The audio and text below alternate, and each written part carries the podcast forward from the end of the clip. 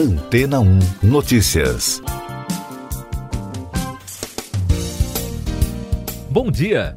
A Embraer apresentou pela primeira vez o seu novo projeto de carro voador elétrico. O protótipo faz parte da empresa EV Urban Air Mobility Solutions, que tem a missão de desenvolver o ecossistema da mobilidade aérea urbana.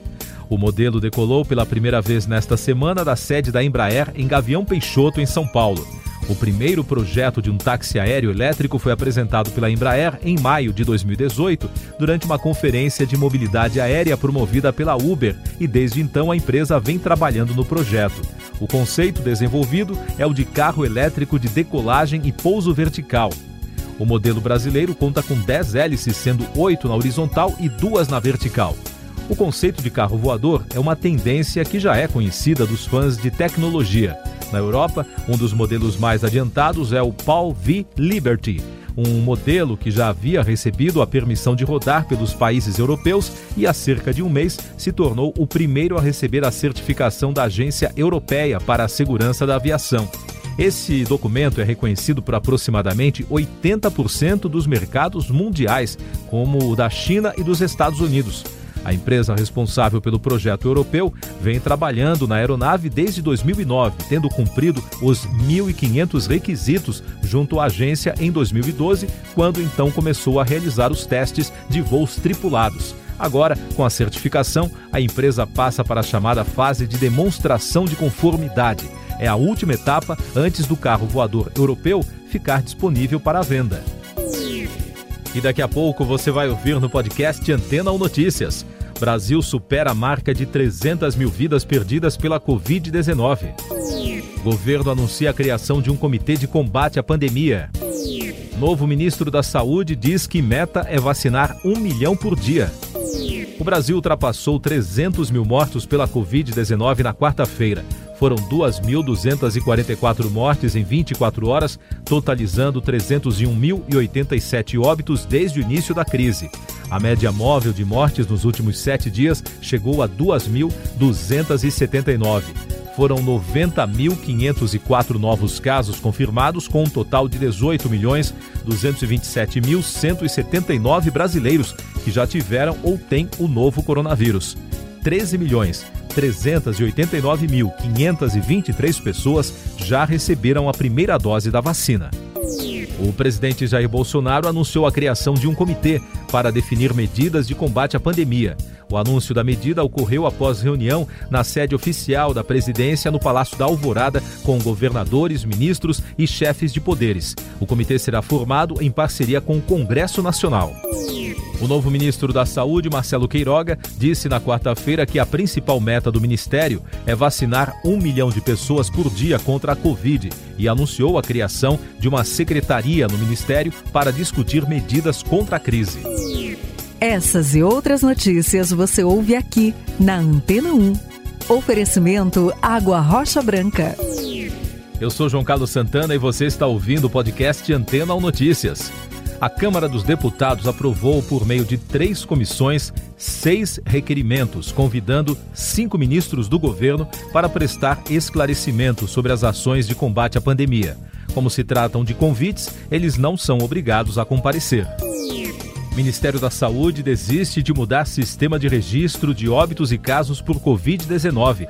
A decisão ocorreu logo depois de pedidos das duas principais entidades de secretários de saúde de todo o Brasil, o CONAS e o CONASENS.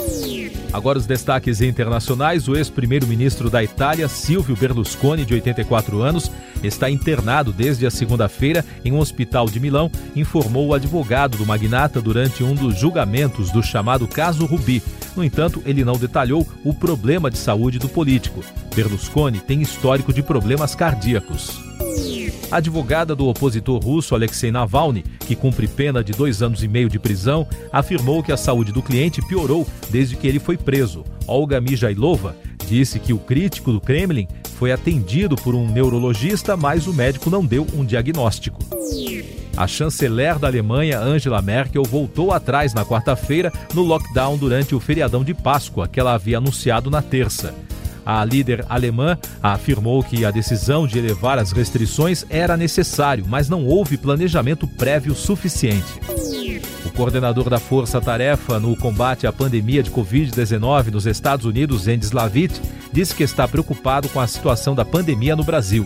Em entrevista coletiva na quarta-feira, o especialista disse que o governo dos Estados Unidos mantém conversas diárias com os colegas brasileiros sobre o tema.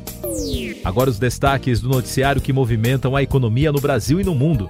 Um navio gigante da Evergreen encalhou nesta semana no canal de Suez, no Egito, e está bloqueando uma das vias mais importantes para o tráfego fluvial do mundo.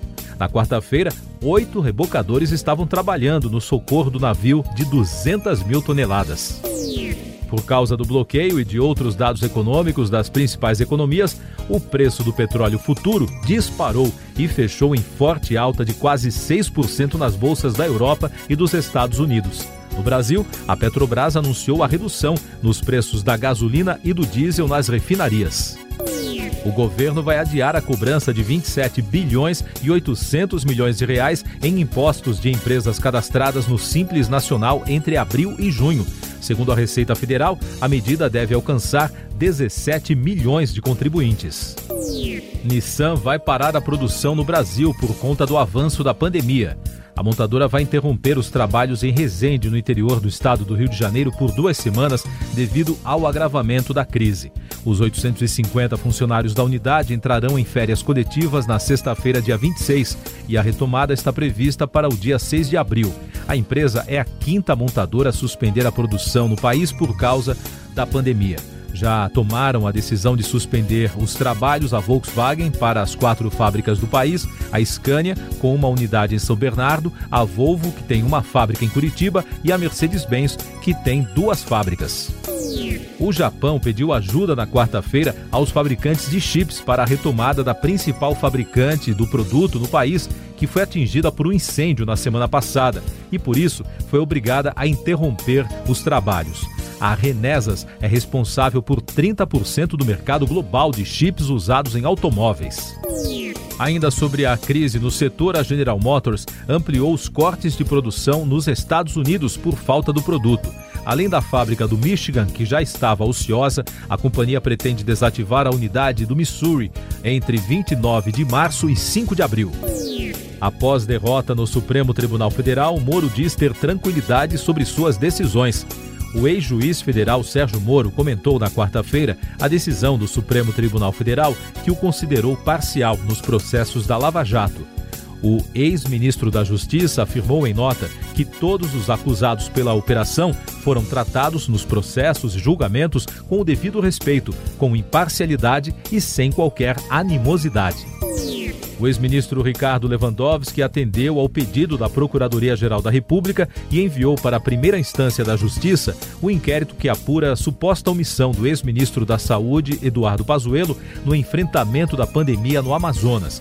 As investigações terão continuidade na Procuradoria da República do Distrito Federal. Primeiro túnel de navios do mundo será construído na Noruega.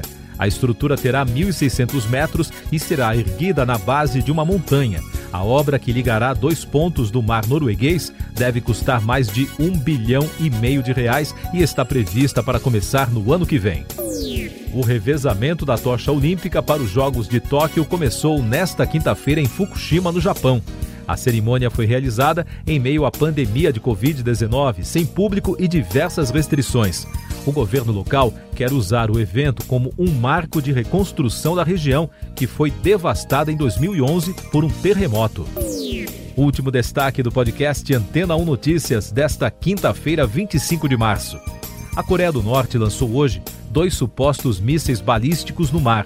A ação foi interpretada como a primeira provocação ao governo de Joe Biden. O país, que possui armas nucleares, tem um histórico de testes de armamento para provocar os Estados Unidos.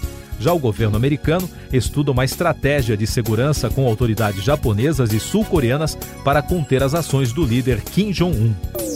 Siga nossos podcasts em antena1.com.br. Este foi o resumo das notícias que foram ao ar hoje na Antena 1.